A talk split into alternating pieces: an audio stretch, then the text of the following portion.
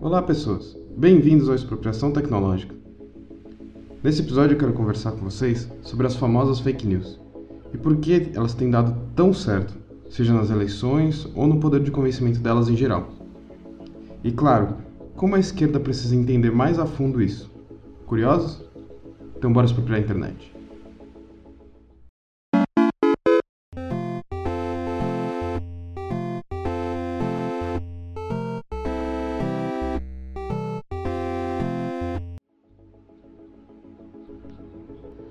Novidade para ninguém que boa parte da política é a disputa de narrativa. Historicamente, temos a corrida espacial como exemplo. Os soviéticos lançaram o primeiro satélite, levaram o primeiro ser vivo para o espaço, tiveram o primeiro cosmonauta a sair da nave para o espaço, enquanto os Yankees levaram o primeiro homem à Lua. Decidam aí, quem ganhou a corrida espacial? Isso parece distante da nossa realidade, mas na verdade é o nosso cotidiano. Pegue o auxílio emergencial, por exemplo o governo Bolsonaro propôs que fossem três meses de 200 reais. A oposição propôs 1.200. E no final foi aprovado 600 reais. E recorrentemente a gente vê o Bolsonaro se exaltando pelo auxílio, como se tivesse sido uma vitória dele para ajudar o povo. Tá, mas aí vocês me perguntam, o que isso tem a ver com tecnologia e essa tal de nova extrema-direita? Para falar disso, eu quero lembrar de alguns eventos relativamente recentes para começar nossa conversa: o Brexit, as eleições dos Yankees e as nossas eleições presidenciais de 2018. E antes de me xingar, eu sei que não podemos ser reducionistas, que todos esses eventos têm muitos fatores que influenciaram a conjuntura. O que eu quero aqui é analisar os fatores tecnológicos que contribuíram para os resultados que a gente viu. Bom, todos os eventos têm em comum um fenômeno, entre aspas, inédito, chamado das fake news. Eu digo entre aspas porque o uso da desinformação não é nenhuma novidade na disputa política. Quem nunca ouviu aquela história de que comunista come criancinha, ou que comunismo matou 100 milhões de pessoas e coisas desse tipo? Mas as fake news não são só desinformação. Mas o que são fake news então? Muitas vezes o termo é tratado como literal e trazido para o português como notícia falsa. Mas eu quero tratar fake news como um conceito eu quero tratar fake news numa perspectiva de método e não de fenômeno. Ou seja, tratar fake news não como uma notícia falsa em si, mas sim a produção e ampla divulgação coordenada de notícias falsas e desinformação, visando o ganho político. Um método criado e amplamente utilizado pela extrema-direita ao redor do mundo. Na discussão sobre o tema, eu não quero tratar da perspectiva do, do Zé de São José do Rio Preto, que ficou indignado com algum absurdo que recebeu no Zap Zap e repassou, como normalmente é tratado o tema. Eu quero propor uma perspectiva mais ampla e metódica da discussão. Eu quero olhar para a máquina de produção e reprodução de notícias falsas e para quem elas interessam politicamente e no bolso. Como eu disse, a batalha por narrativas não é nenhuma novidade. O que mudou foi a dinâmica e a capilaridade. E claro, estamos falando disso aqui porque isso tem diretamente a ver com as tecnologias do século XXI. Hoje, qualquer movimento político sério não pode ignorar a potência das redes sociais. Um bom exemplo disso é que em 2019, o Senado publicou uma pesquisa que 79% dos brasileiros usam o WhatsApp como fonte de informação.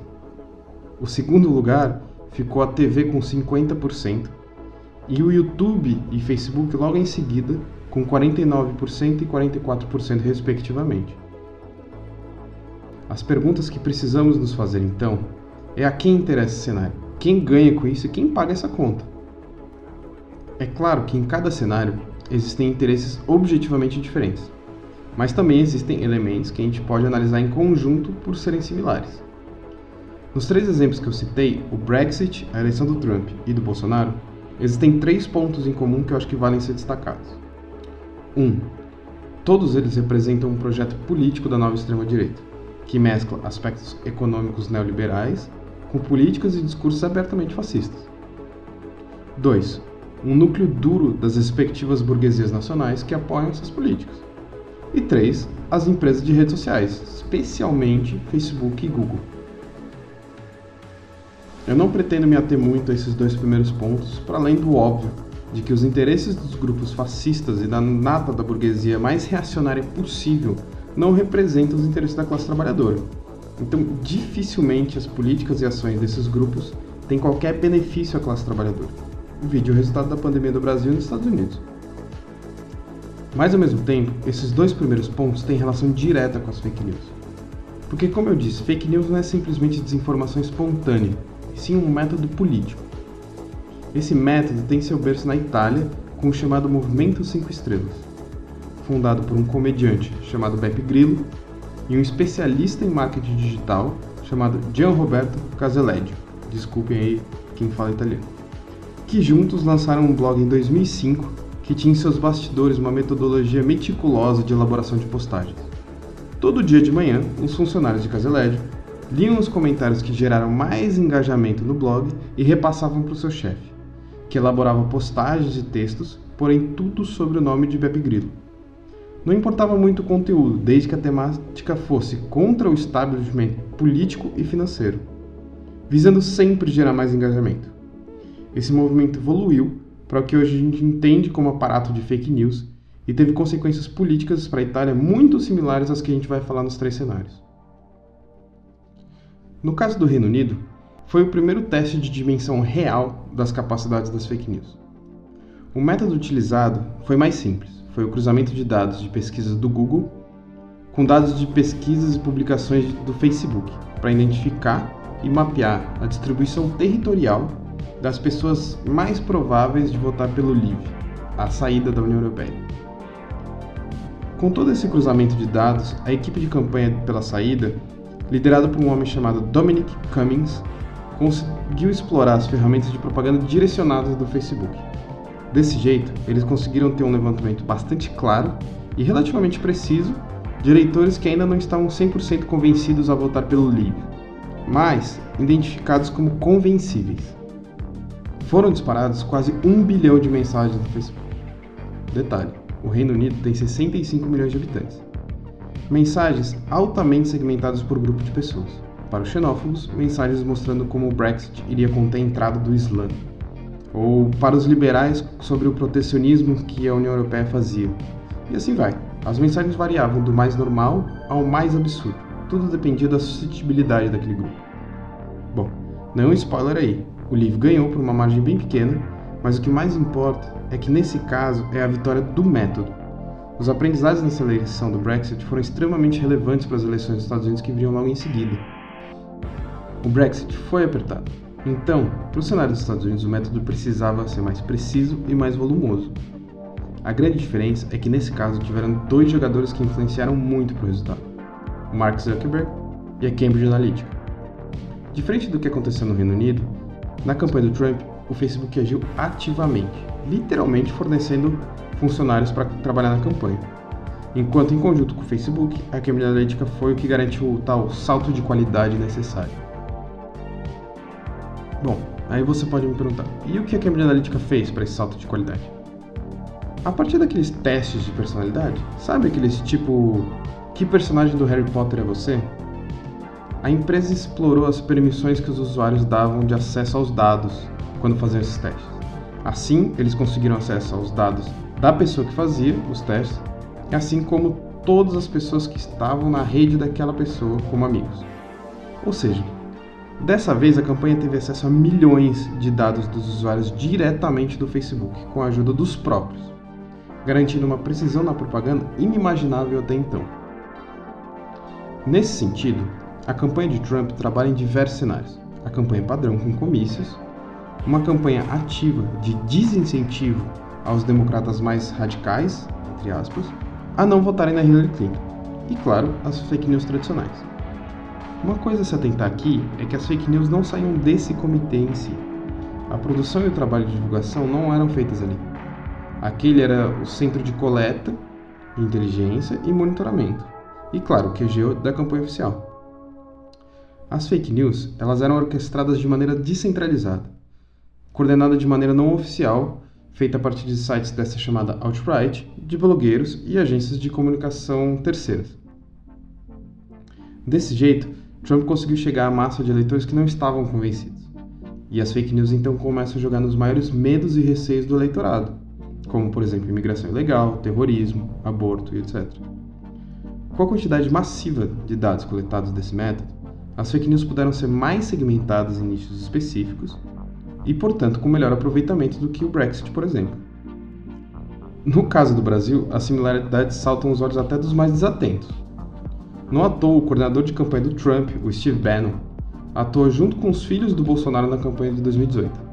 O método do bolsonarismo é muito similar, mas tem sim suas particularidades. O Brasil é o segundo maior mercado do WhatsApp no mundo. Isso não é nenhuma coincidência ou marco de preferência nacional, não. Aqui o uso desse aplicativo, assim como o Facebook e Instagram, normalmente não é contabilizado no pacote de dados. E a burguesia bolsonarista sabia disso e se utilizou dessas ferramentas. E isso teve um impacto que ninguém na época conseguiu prever. Aqui no Brasil, a coleta de informações não era nenhuma novidade. Em 2018 era possível você comprar uma grande quantidade de contatos para envio de disparos de mensagem por preços baratos. E normalmente essas bases continham informações bastante específicas das pessoas, como renda, local de residência, gênero e diversos outros parâmetros de segmentação. Ou seja, no Brasil não era necessário uma Cambridge Analytica.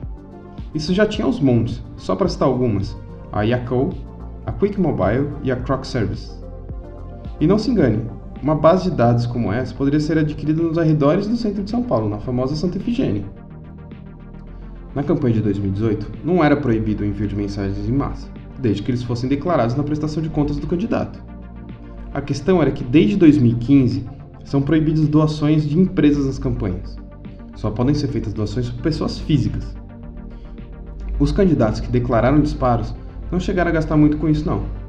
Porém, o então candidato Jair Bolsonaro não declarou nenhum disparo. Mas, se você tinha um número ativo naquela época, é bem provável que você tenha recebido algum tipo de conteúdo referente às fake news espalhadas por eles, ou tenha sido colocado em algum grupo, algum grupo minimamente suspeito.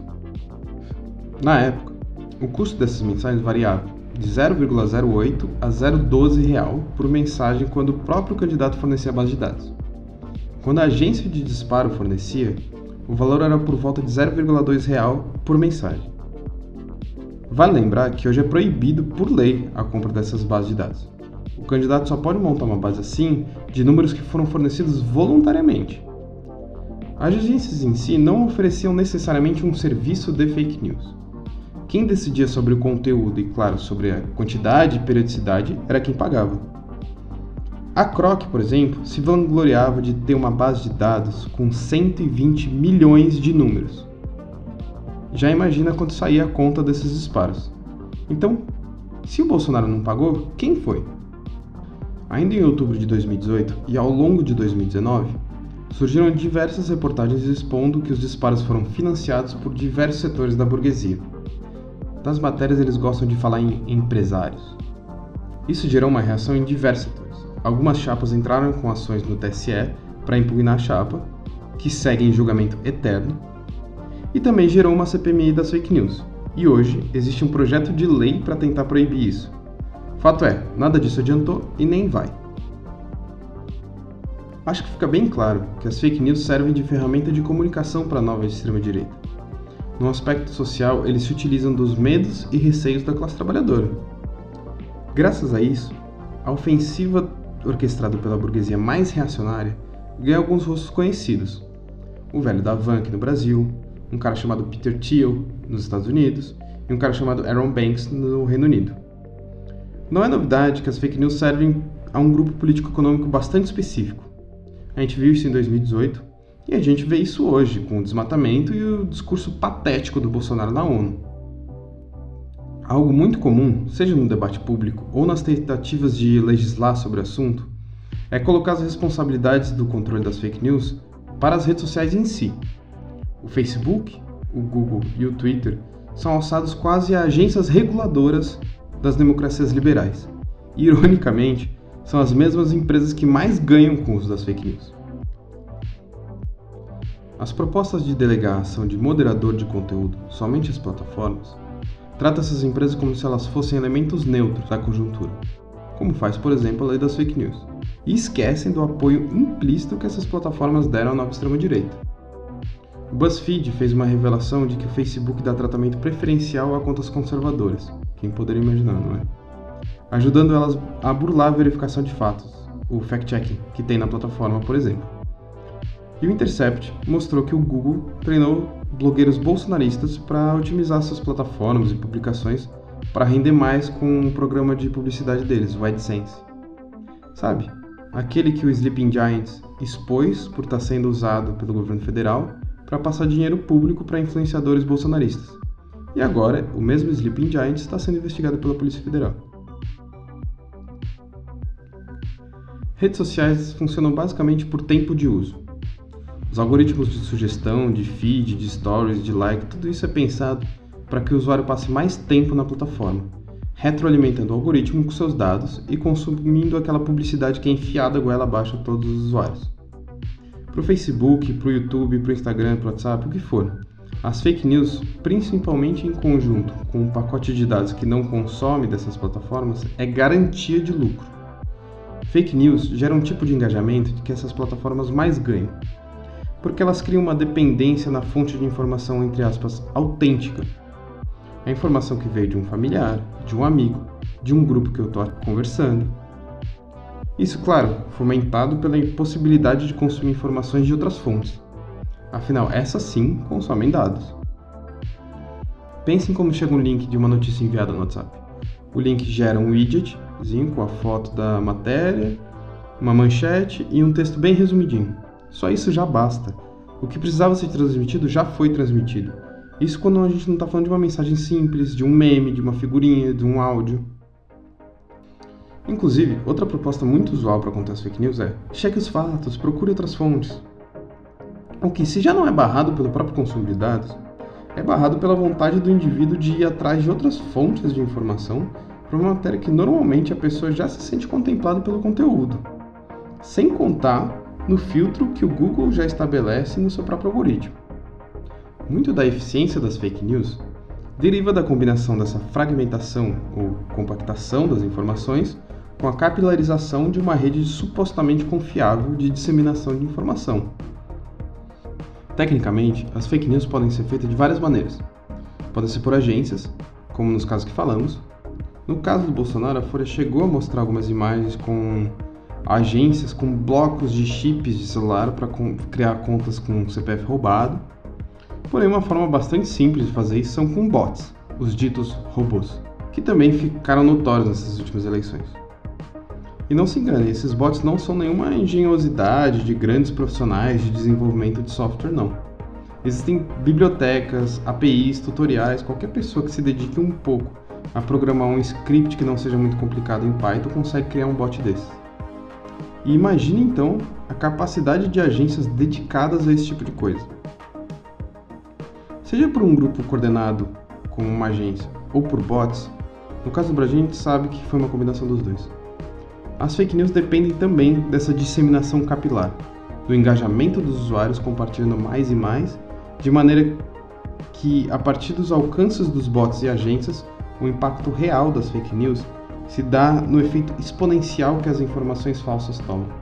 Os bots ou as agências, elas iniciam a distribuição da desinformação e a base bolsonarista replica para os seus contatos. Hoje, dois anos depois, a gente ainda convive ativamente com as fake news. Isso porque o bolsonarismo não só usou o método para as eleições, mas também foi capaz de manter uma infraestrutura contínua de fake news. O gabinete do ódio é só um dos exemplos mas diversos parlamentares bolsonaristas foram capazes de criar suas infraestruturas próprias. Isso ficou bem evidente na treta entre a Joyce Hasselman e a Carla Zambelli, uma verdadeira porradaria de fake news de uma contra a outra. Em 2020, podemos ver algumas mudanças, especificamente no cenário eleitoral. O TSE proibiu o envio de massivo de mensagens lá em 2019, só permitindo para as pessoas cadastradas voluntariamente nas bases dos candidatos. Porém, Novamente, a Folha fez uma denúncia que empresas continuam ofertando o serviço para processo eleitoral. Porém, hoje a gente tem a Lei Geral de Proteção de Dados que proíbe a coleta de dados pessoais sem consentimento explícito da pessoa. Ou seja, hoje temos um cenário bem mais restrito, pelo menos em cenário eleitoral. Temos CPMI das fake news no Congresso, Lei Geral de Proteção de Dados, proibições do TSE, investigação de perfis e páginas de fake news diretamente ligados aos gabinetes bolsonaristas. E por diretamente eu digo que os IPs rastreados são de dentro dos gabinetes e da casa de um dos filhotes do Bolsonaro. Temos também proposta de lei dos fake news, várias agências de checagem de fato, ferramentas de checagem de fato nas redes sociais Tudo isso e ainda assim as fake news persistem sistematicamente. Então vem aquela máxima do Leme: o que fazer? Como eu falei no último episódio, as relações comerciais que foram formatando as tecnologias do nosso tempo geraram fenômenos que a gente ainda não entende completamente, como as fake news. Esse episódio é um primeiro momento de reflexão sobre o método, e por isso que eu insisto que temos muito a discutir, debater e repensar sobre o assunto. Para mim, é bastante claro que a solução para esses problemas como esse só serão efetivamente resolvidas quando a gente fizer uma mudança estrutural na sociedade, deixando de viver sobre esse capitalismo tardio digital. Mas para isso, precisamos de táticas, práticas e ações que nos possibilitem fazer a disputa de narrativa, a propaganda e a agitação necessária para a esquerda comunista. Nesse ponto, precisamos ter consciência de que as práticas liberais não resolvem, como, por exemplo, só apontar para os receptores das mensagens como problema, ou apontar para um indivíduo ou outro como os únicos responsáveis pelas fake news. Assim como não podemos cair na ilusão liberal de que um projeto de lei ou uma simples proibição do TSE resolveria o problema. Afinal, de toda a nossa análise, entendemos que o método das fake news está diretamente associado à sustentação política e ideológica da nova extrema-direita ao redor do mundo todo. Então, nós demos nosso primeiro passo na tática de enfrentamento, estudando o método para uma melhor compreensão do seu funcionamento. Mas ainda precisamos ir muito além. Como eu disse, boa parte da efetividade das fake news se dá por conta da capilaridade, ou seja, por causa do espaço que a direita conquistou nas redes em geral, seja no Facebook, no YouTube, em fóruns, isso tudo acrescido ao engajamento quase que visceral que os conteúdos das fake news produzem. Precisamos de algumas coisas para tentar combater as fake news de maneira sistemática e pensada. Primeiro, e o mais óbvio, presença nos espaços de disputa de narrativa online de forma massiva.